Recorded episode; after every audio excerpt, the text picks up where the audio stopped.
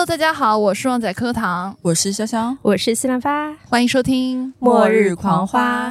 那今天呢，我们这一期的主题就是社交场景最忌的十大行为。为什么想聊这个？是因为正好逢年，就是逢年过节的时候，大家有很多 social 的场合，然后我们也会在我们经常日常的 social 场合遇到一些被冒犯的一些行为和一些就感到不舒适的行为。所以呢，我们也总结了十大行为给大家避避雷，以免自己在日常社交里面也不小心犯了这几大错误。那我们的第一个呃行为是，就我自己感觉我自己很容易被冒犯的一个行为，就是有人，比如说我介绍了朋友 A 和朋友 B 认识的时候，我的朋友 B 绕开了我，直接跟朋友 A 联系，就是我其实会觉得说绕开中间人，尤其是头两次在社交的场合里面，一个还蛮被冒犯的行为。对我就很不爽这种事情，我就觉得，就是如果是我介绍了。A 跟 B 认识，结果 A 跟 B 抛下我玩的很好，且他们很多事情不带我的话，我就不爽。我觉得玩的很好已经是 最能接受的一种情况，就甚至 A 就因为这事就不跟我玩，或者说会跟 B 玩的更好的时候，我就觉得，嗯嗯，我们三个演燃冬吗？难道？但但是我觉得这个东西，或者说你要提前跟我沟通，就是我会说，如果头两次大家在一起玩的话，大家可以玩的很好。那后续如果 A 有直接的一些其他的活动，比如说我的时间不方便，或者是他们有跟业务相关的一些东西需要直接沟通的话，我是希望 B 是可以跟我沟通一下的，就说我有一个事情要找 A，我就直接找他了，可以吗？就是如果有这么一句话的话，我会觉得 OK，我就会直接跟他说，那没关系，以后你有事你就直接找他就行了，就不用再呃知会我了。对，我觉得这样一句话挺重要的，就是表达一个 A 或者 B 也是个懂道理的人嘛。是的，我觉得这就是一种社交呃里面的边界感。发发呢？发发有绕碰到过类似的情况吗？我觉得朋友这个角度倒还好，嗯，可能是因为我朋友不多的原因。对，我觉得更多的是商务场合，就是因为像我们做 marketing 的，就是现在很多人脉都是介绍来介绍去的嘛。我觉得比较有礼貌的一种方式是，呃，像我介绍两个人认识，我是一定会拉群的，我不会直接推个名片过去，因为这样就很不礼貌。我就会直接拉个群。然后我觉得比较有礼貌的方式是，除非这是一个。比如说非常冷冰冰的商务合作，我觉得大家可以说，哎，我我添加您，然后我们两个就私聊，我觉得这样 OK。然后如果你们俩私聊以后达成了合作，就最好也是知会中间这个介绍人一声，哪怕没合作成，你最好也是知会他一声，毕竟他给你牵线，其其实他用到了他自己的人脉背书，不管怎么样，就你们两个的就是信任基础其实是建立在中间人的身上的。是的，对。第二种是有很多情况是你对接一个资源，然后对接过去以后，嗯，他可能没有牵扯到那么多的商业机密，或者说其实就是一个人脉，大家互相认识认识。其实这种我有一些朋友就比较懂事，其实就是他们遇到什么新鲜事，他们都会在群里聊，就他们不会私聊，是你拉的群介绍几个人一起认识嘛？其实他们后面是会在群里聊的。然后有什么进度，他们也会更新在群里。这样的话，我觉得算比较懂事。然后有一种情况是，嗯，其实你没有办法控制，因为商场它不像就是友情的战场，就它就是利益互换。也许你就是没有办法给到这两个人利益，但是他们互相可以给到利益。我觉得这也很正常。但是就是喝水不忘挖井人，对吧？我觉得就是在无论。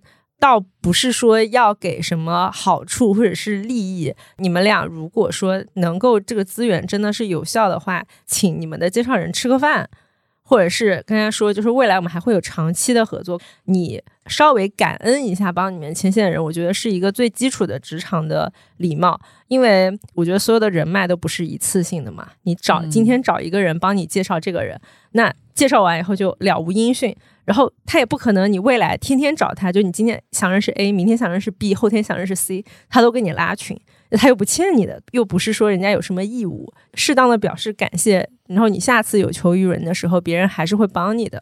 嗯，以及圈子就那么小，其实如果一件事情上没有把情谊和道义做到的话，大家之后可能这个圈子大家都不会给你介绍新的人脉或者资源了。这其实就是我们今天想说的第二点，叫做事没回应。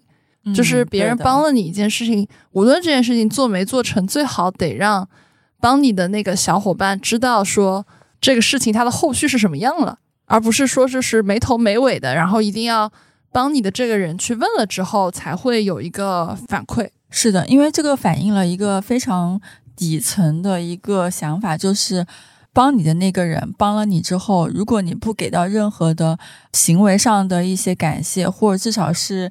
呃，语言上的一些感谢的话，说明这个人是拿了人家的好处是不会回馈的人，这就会让别人就心里会就有一个疙瘩在。我觉得这个东西还是蛮重要的，就是作为自己在社交场景里面的口碑，一一定要把自己定位成一个会感恩的人。如果你的定位是一个我拿了人家的好处，或者人家帮了我忙，我不知道反馈和回馈的话，那这个其实在很多无论是职场、商场上，还是我们日常生活中人情往来，都是一个我觉得是非常禁忌的一个行为。那第二点的话，其实我还想补充一下，科科说的那个做事没有回应，因为其实做事没有回应是有很多方面的，包括科科刚刚说的，就是你在接了别人的帮助之后，需要给到一个回馈。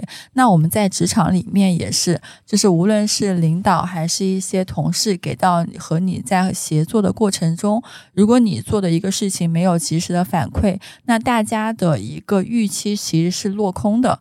就比如说，我们在落地做一个事情的时候，如果嗯你的同事做是第一步，你做是第二步，但是你做第二步的过程中没有及时给到你的同事和你的领导一些你做这个事情的一个 timeline 或一个时间点点的话，那大家都不知道你做到哪一步了，他们就不能很好的去管理相应的一个预期。然后我觉得这一点在职场也是挺重要的。发姐呢，就是发姐在职场上有碰到过这种做事没有回应的人吗？嗯，我会尽量避开，因为我在职场上基本上不太做协作的事情，嗯就是我会尽量避开，因为我非常讨厌别人拖我后腿。但是我的下属或者说我的小朋友，他们会有的时候会有这种问题的话，我就会非常严厉的打骂，因为我是一个没有什么耐心的人。他们做事没有回应的话，就是我第一个就是失去我的耐心，然后我是会很不耐烦的。我觉得这一点还是挺重要的。嗯，然后还有第三点，我觉得非常讨厌的就是那种背后嚼人舌根的那种，嗯，然后无凭无据的说人坏话什么的，就我觉得非常没品。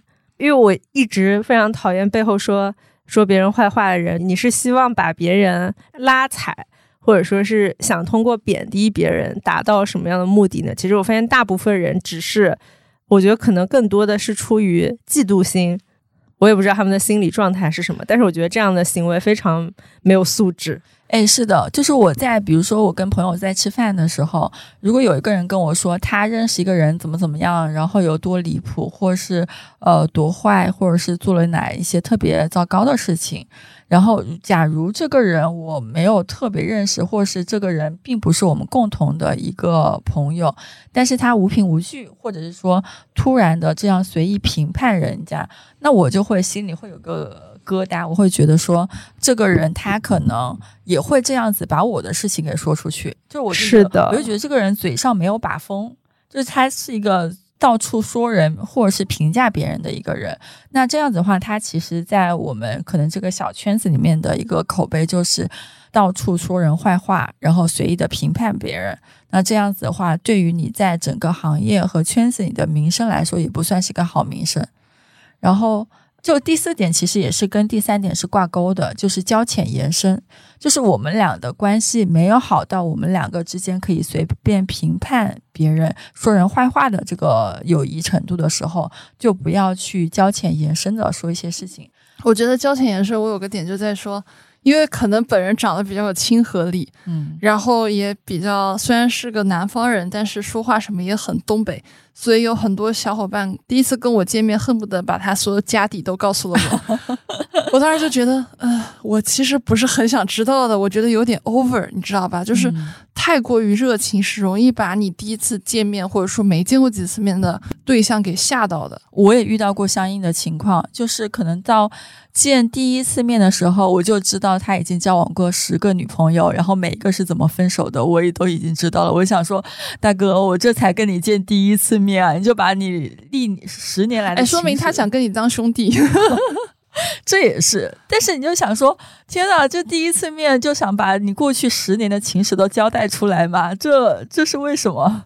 就很害怕，很害怕这种场面。对，这其实也有一个可以延伸开的点，就是比如说你跟别人是第一次见或者怎么样，也不要去问人家特别多关于隐私的事情。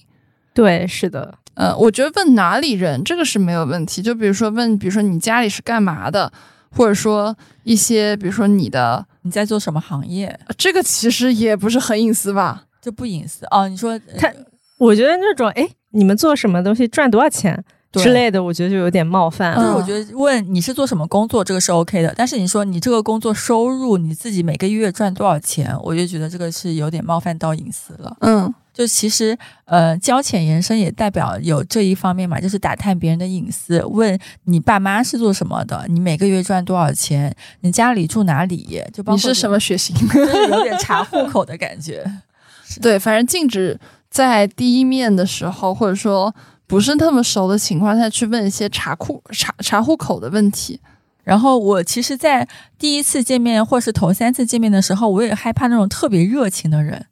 就是这种热情啊，就比如说我可能会有人在呃第一次见我的时候说，呃我关注你很久了之类的，然后会把我可能两三年前发的一些社交动态都拿出来给我看的时候，我觉得还好吧，我就觉得这个我已经被他翻的底朝天了。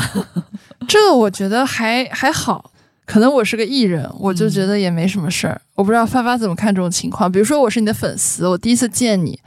我跟你说，哎，姐姐，你在两年前点赞过一条我的极客，我到现在都截图收藏的。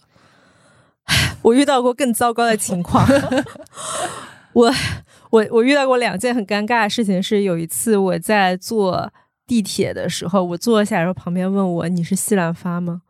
我在香港机场转机吃饭的时候，我也有就是在餐厅里面旁边问我你是旺仔课堂吗？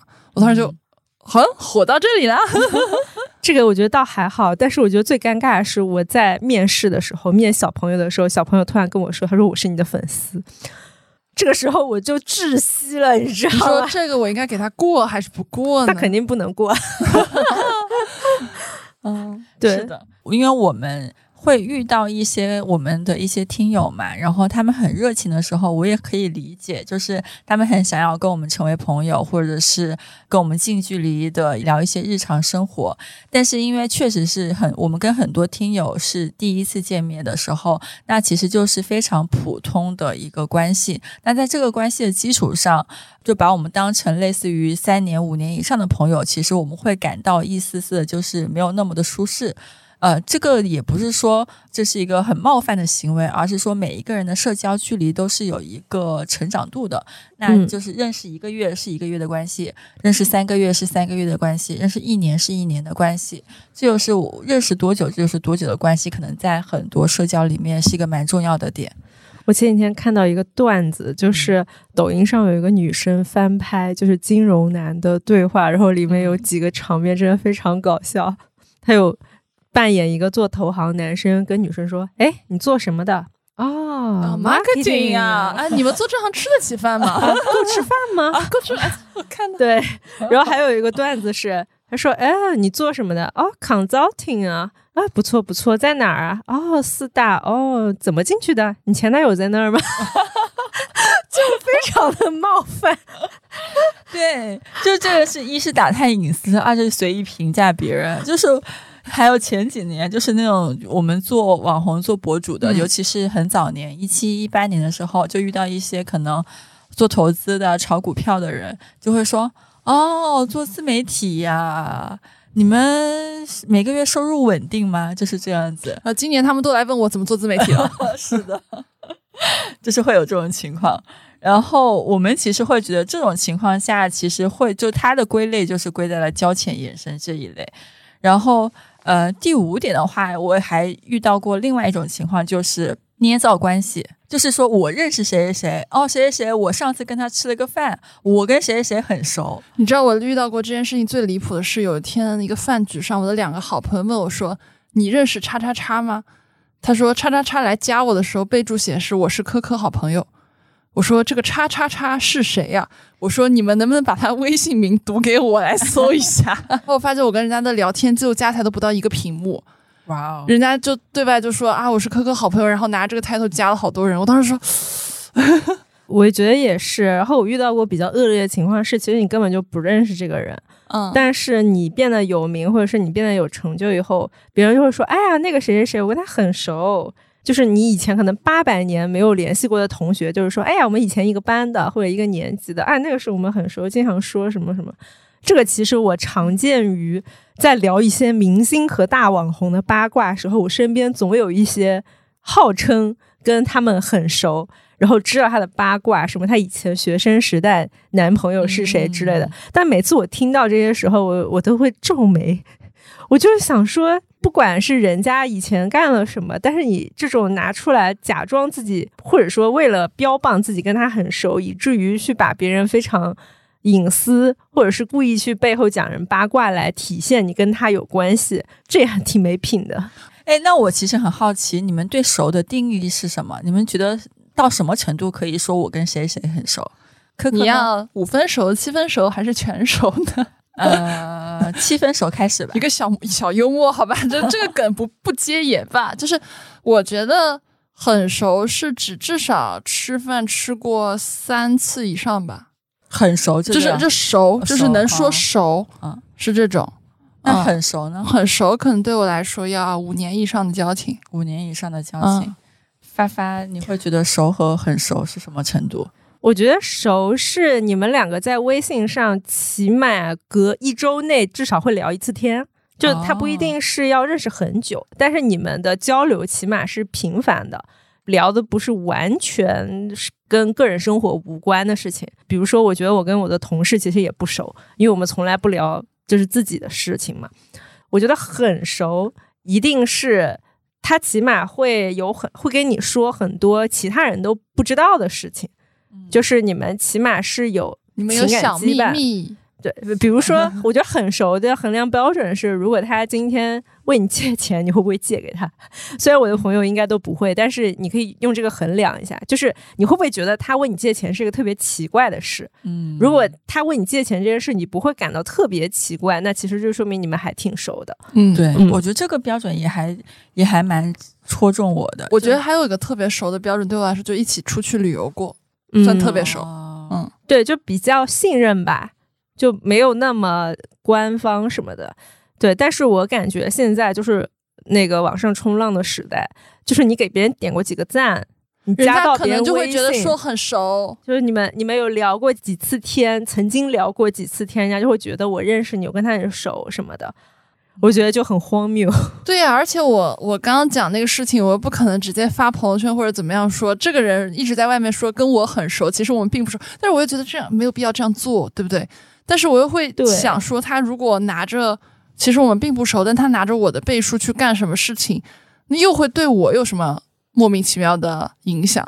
呃，我嗯觉得这个事情就是是每一个被骗的人都应该吃的亏。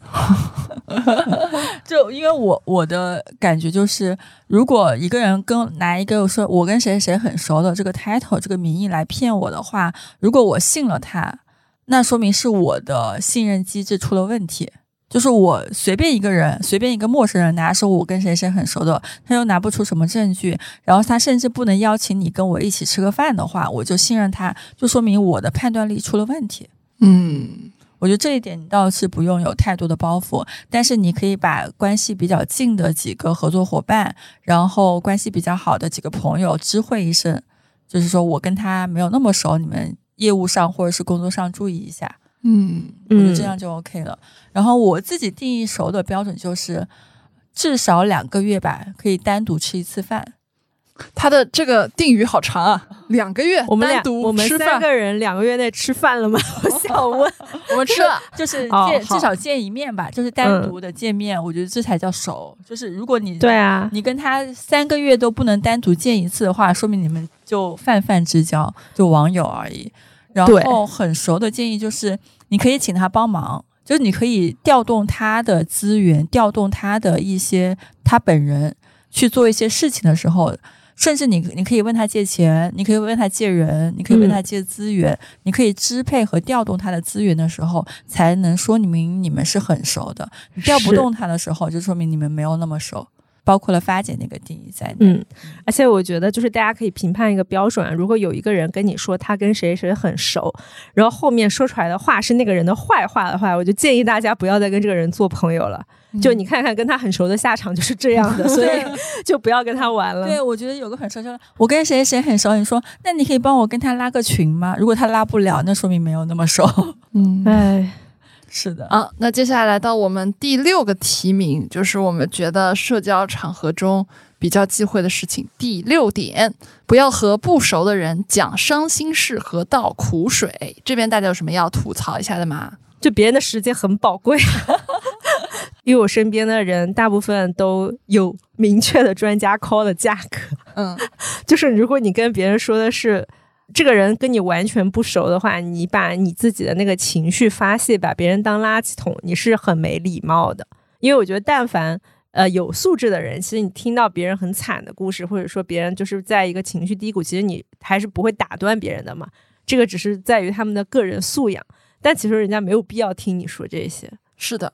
这其实跟我们第四点说交浅言深其实是有点关系的，嗯，就不要一上来把所有你的软肋啊、伤疤呀都掀开来给大家看，就有点 over。是的，因为我觉得这一点还蛮重要的，是因为。讲伤心事或倒苦水，或讲你自己最近很惨的遭遇，相当于说你把弱点和软肋暴露给人家看。但是对于你不太熟的人，你非常轻易的暴露你的弱点和软肋的话，这是一个在成年人世界里面很不成熟的一个行为。就是你对第一面的人，你就掀开你的伤疤给人家看，就说明你会对任何人都掀开伤疤。然后在这一点情况下，就是在成年成年人的世界里面，大家会认为你的信任机制出了问题，就是说你会非常轻易的信任一个陌生人。当然，我们听我们的这个听友们有很多就是读书的或者是上学的朋友们，然后可能在你十几岁的时候，你非常容易信任一个人，但是可能当你成长到二十多岁、三十来岁的时候，你会发现，其实你最信任的人也就那么几个，然后最信任的人一定是经过时间的考验建立起信任的。当这个人没有建立起时间考验的时候，建立信任其实是一个非常暴露弱点和一个不成熟的行为。我觉得不是说你会伤害别人，而是会说你会伤害自己。那第七点，我们的提名就是财不外露这一点的话，比如说你去炫富啊，去什么之类的，而是说我们在社交场景里面直接问你有多少钱，你赚了多少钱，你今年赚了多少钱，或者你的资产有多少？这不是那个笙哥的开篇三句话？是的。在这也是相亲里面经常会有的几句话，但是我觉得这个会有一个特定的场景，就是。所有的问题都是在场景里面发生的嘛，就是在我们日常交友的过程中，熟悉度没到那个份上的话，你直接问你工资多少，就其实这个问题还挺突兀的。我们第六点讲的讲伤心事，还是问资产和问工资、问收入的话，其实都是最隐私的那一道底牌。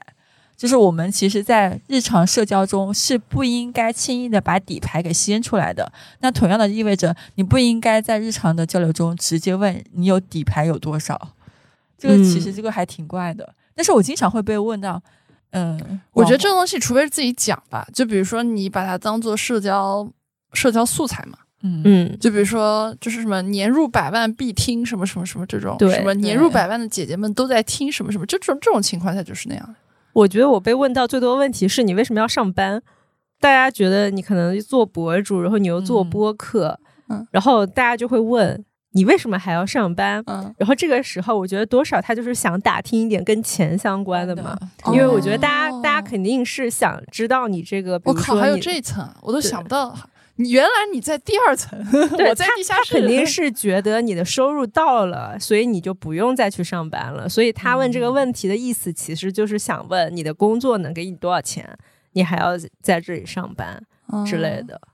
呃，我记得我当时有一次组了一个饭局，然后邀请了两个朋友。那两个朋友有一次是第一次见面，然后我有其中有一个朋友是小红书二十万粉丝的博主。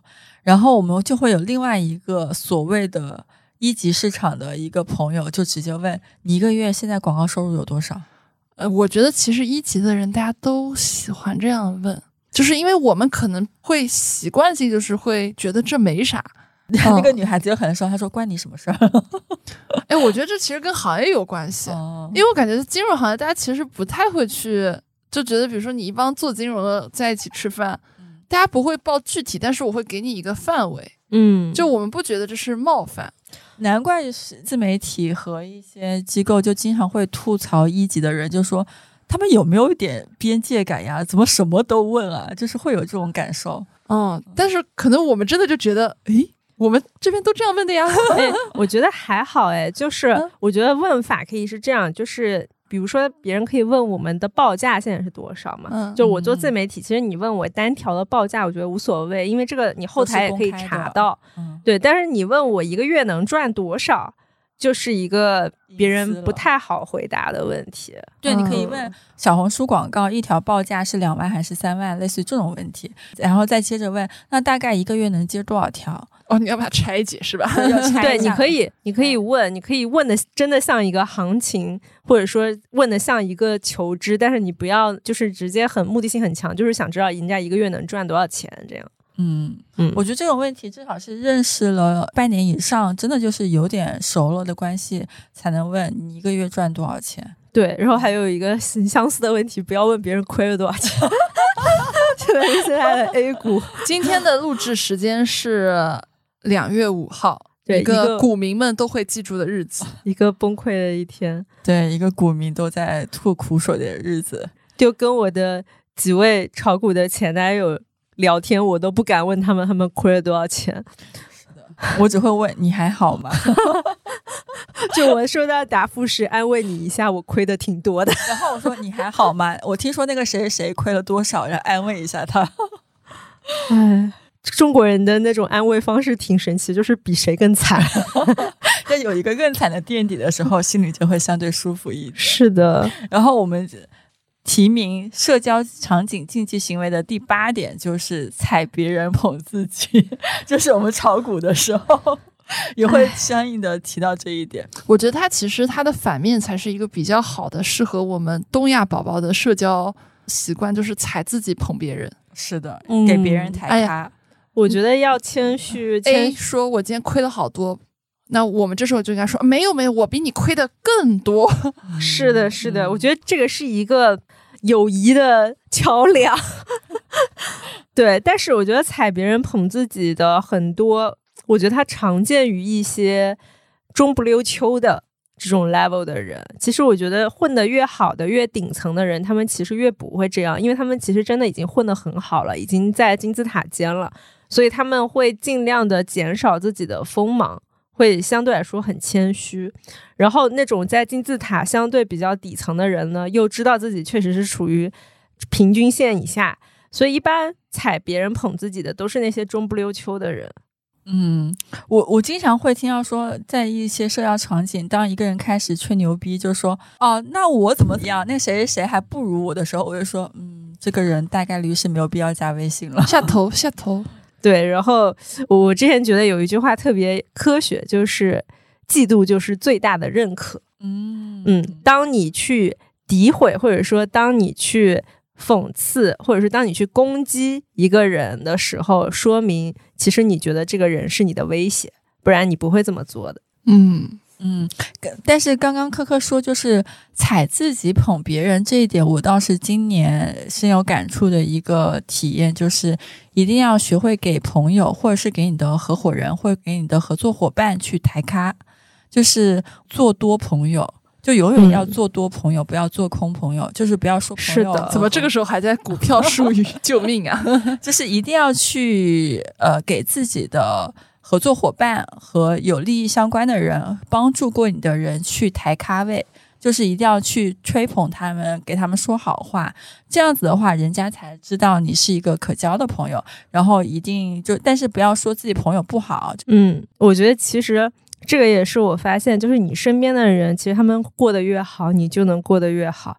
就是我们后面会出一期梅评 梅评专线，我觉得跟这个道理就差不多。没凭专线，嗯笑死，已经就专线了。就是你自己如果没有别人好的话，他们变得好，其实可以带你一把。然后如果说别人就是就算是单飞变好，你对别人好，别人后面会报恩的。就是苟富贵莫相忘的前提是你跟所有人都保持。相敬如宾，或者是期待对方变好的一个关系。是的，因为我觉得每个人都是很敏锐的，就是呃，对方希不希望你好，你是能感觉出来的。是的，当你的朋友希望你好的时候，你是能感受到这个朋友是真心的时候，你会愿意在你有资源和好的时候，愿意去帮助他的。但是你感受到这个朋友并不希望你好的时候，你会想说，那我何必在日后的过程中再跟他合作或再帮他？就是你能感受到对方的初心是希望你好还是希望你不好的。我现在觉得我的生存环境还挺纯粹的，就我感觉我认识的人其实都对我还是挺友善的。我觉得大部分的不友善都是那一些，大部分的不友善你可以留在梅屏那期讲。嗯，好，我们到了第九个社交场景最禁忌的行为是透露别人的隐私或者是公司机密，然后把它当成自己的谈资。我问一下，就是我们的艺人朋友科科，你在社交场景中会经常听到别人就透露一些你认为是非常机密的话题吗？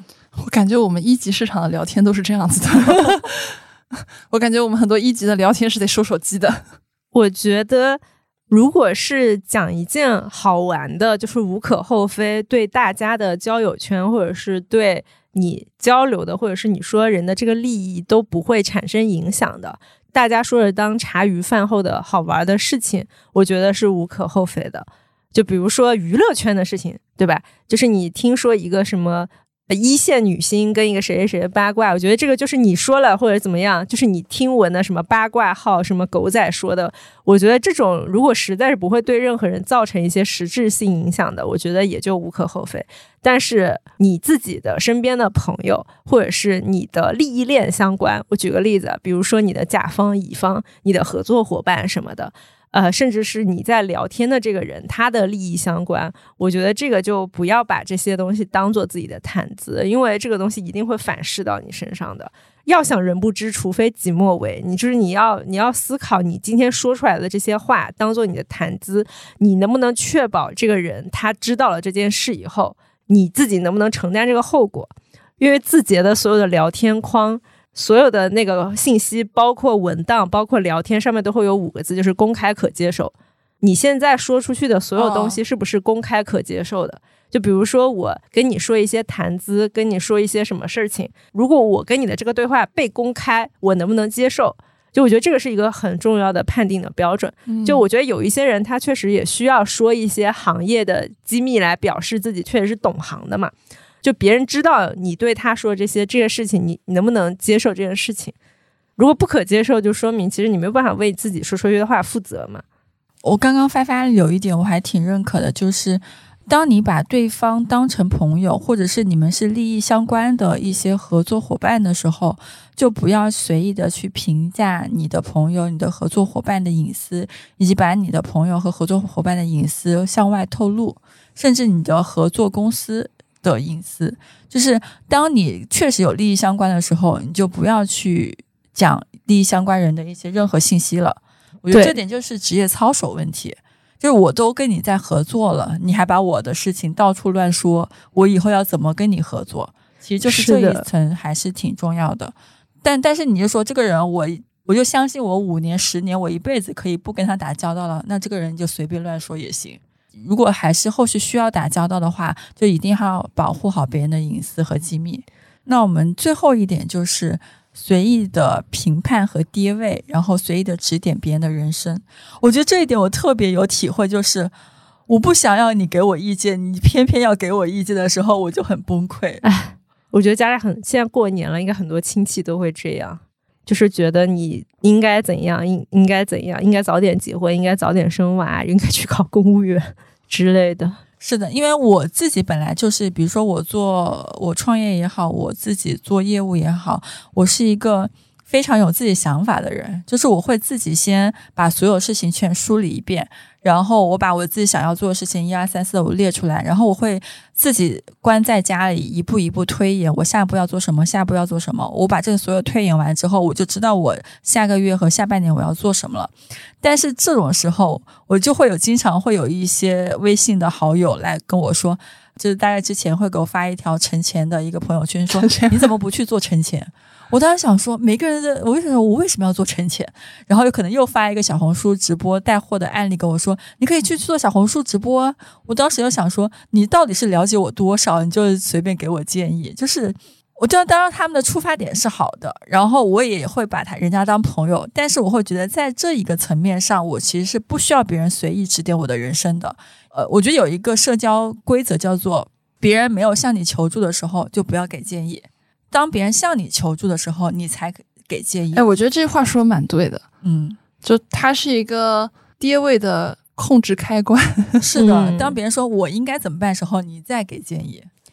对，而且我觉得我现在自己也养成了一个习惯，就是面对后辈问我要，就是在说他自己的事情的时候，有的时候我虽然觉得他们蛮荒谬的。但是我都已经不会再给任何的 comment 了，就是我觉得人到一定的年纪，你会发现我给他意见或者给他 comment，消耗的是我自己的精气神。发姐，你要不要再测一下？你可能是 I 人。对，我觉得我现在就是一个 I 人，就是我现在面对很多事情，我都是保持沉默。是的，因为我我跟发姐有同样的感受，就是就是别人想要问我建议的时候，我就想说，我今天的精气神不足以我今天给到你建议，我没有精气神给建议了。对，而且有时候你会觉得对方已经荒谬到了一种程度，就说我要给他建议的话，我可能要花一个小时去养我的精气神。对，那就已读不回吗？就跟他说。挺好，开心就好。选钱多的那一个就会给这这种可能大方向的一个建议，不会给到具体的东西了。对，我觉得我只有对自己特别亲密的人，你才会就是掏心掏肺的去给到他你真正的想法。因为其实你会发现，大部分的人就算是非常信任和亲密的人，你给了他掏心掏肺的建议之后，他们可能还是不听。在这儿。急得要死，然后他有自己的想法，就是 我觉得人都要节约一下自己的生命，这是朋友的乳腺也是乳腺，对，我觉得这建议还挺好笑的。我有一个朋友，他也是这几年遇到了一些可能人生的低谷吧，然后就会寻求我的一些建议，因为关系确实挺好的。我他他问我寻求建议的时候，我就认认真真跟他分析了。现在的基本情况是什么样子的？你手上能够做出什么样的事情来？配合这个基本情况下，你大概率可以拿到什么样的结果？所以你最优的解法应该是一二三四五。然后我给到这些建议之后，我觉得我是花了我三天的心血和精气神去给到这番建议。但是他下个月还是按照他自己做的时候，哎，你考虑给你这个服务收费吗？呃，不考虑，因为这个收费没有办法，就是因为我肯定会要非常非常高的价格。你下次就这样开，这样人家也会当真。因为在我心里面，我给到这一个完整的建议的时候，我心里预期的就是我三天的精气神可能要值一万块钱以上。但是别人花了一万块钱买我这个咨询的话，他肯定是希望有一些好的结果的，或者是说他有一个实质性的改变的。但是在这个基础上，人家花了一万块钱。你只是给建议，最后实质性的改变还是需要他自己去实践。但很多人实践和做事情的过程中，他是有其他的因素影响他的，所以你没有办法控制那个因素的时候，你就没有办法控制他是不是真的能改变。那这个方案是一定要给吗？我不会，就是我现在会收回来，我会给到一个初步的东西。我说你可，我说你可以去尝试一下什么什么什么。当他第二次再来问我的时候，我才会给他说，那你可以这么这么这样一二三四五的做。然后他如果第一步、第二步都做的时候，我才会给到一个非常完整的建议。他这是在陪跑，你听出来了吗？他在陪跑，就是就是我不想给那种没有办法交付的东西。嗯，因为这个东西他做不了的话，其实也是在浪费我的精气神。因为我是个 I 人，我的精气神很宝贵。嗯，我有个朋友做的，我觉得就挺好的，就是他希望听一个我对他的某一个决策的建议，然后他在呃说这个事请求的时候，他给我发了一个红包，然后我没有收，因为我觉得红包到顶也就两百块钱，然后就觉得就大家都是好朋友无所谓嘛。然后他是抢。就是我说你这个问题其实也不是很难，我可以分享一些我的想法，但是我的想法估计也不一定对你有用。然后他就是很很执着的要我先收这个红包，他说不好，不然他就不好意思来跟我打这个电话。我觉得 OK，就是虽然我也不确定最后我对他到底有没有起到一些帮助，但我觉得他这个行为是很有素质的，就是是一个很有礼貌的行为。是的，对，我觉得这一点还是挺挺关键的。而且就是他这个行为也会让你真正认真的给他提一些建议。因为我觉得很多人，大部分很多时候，你其实只是为了迎合对方的情绪嘛，让他现在稍微好受一点，就是说，哎，不要管啦，或者说，哎，不要想啦，没关系，开心就好，什么这种就其实不算建议，这种就是一个情绪的安慰剂嘛。但是就是他的这个行为，虽然也是没有什么钱，但是他这个其实是很有礼貌的，就他在以他的方式表达他对你的回答的认真，嗯。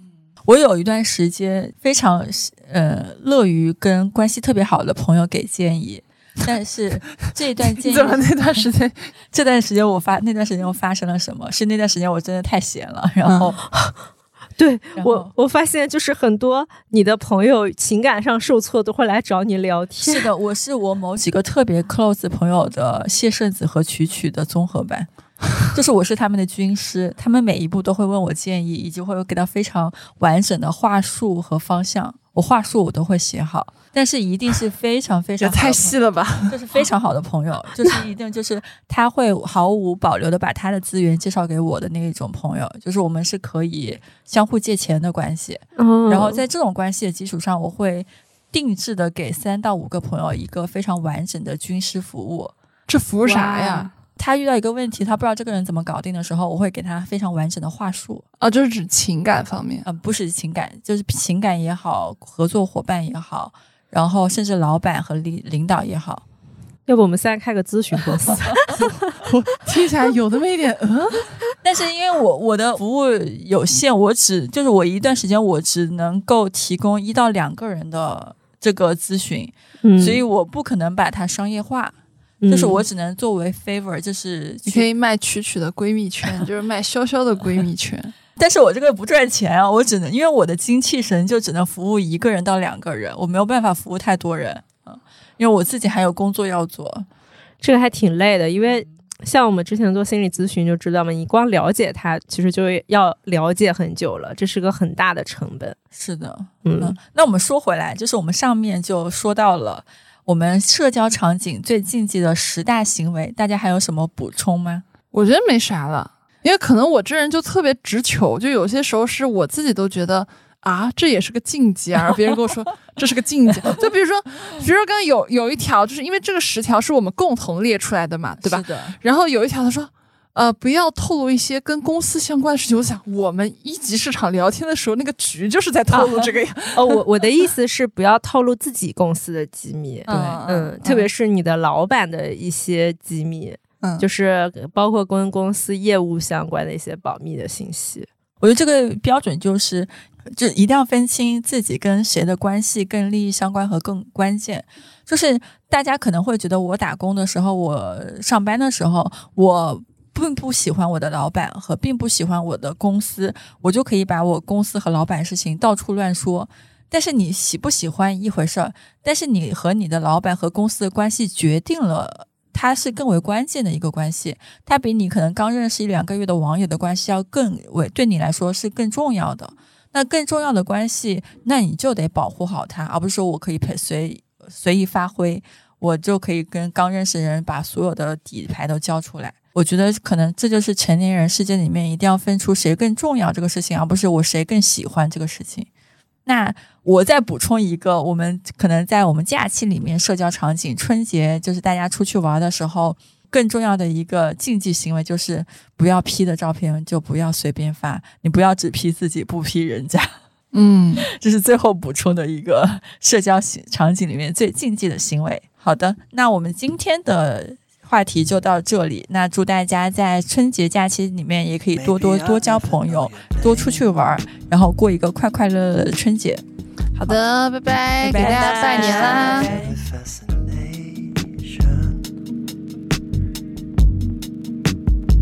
！And as the platform falls away. 在节目的最后，让我们再次感谢本期节目的冠名金主妈咪欧莱雅紫韵抖眼霜，大容量全脸用，无负担，性价比拉满。那么好用的眼霜，业主们不冲一下都亏啦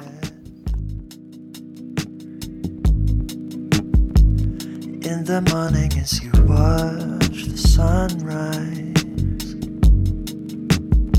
and hold your friends and lovers close.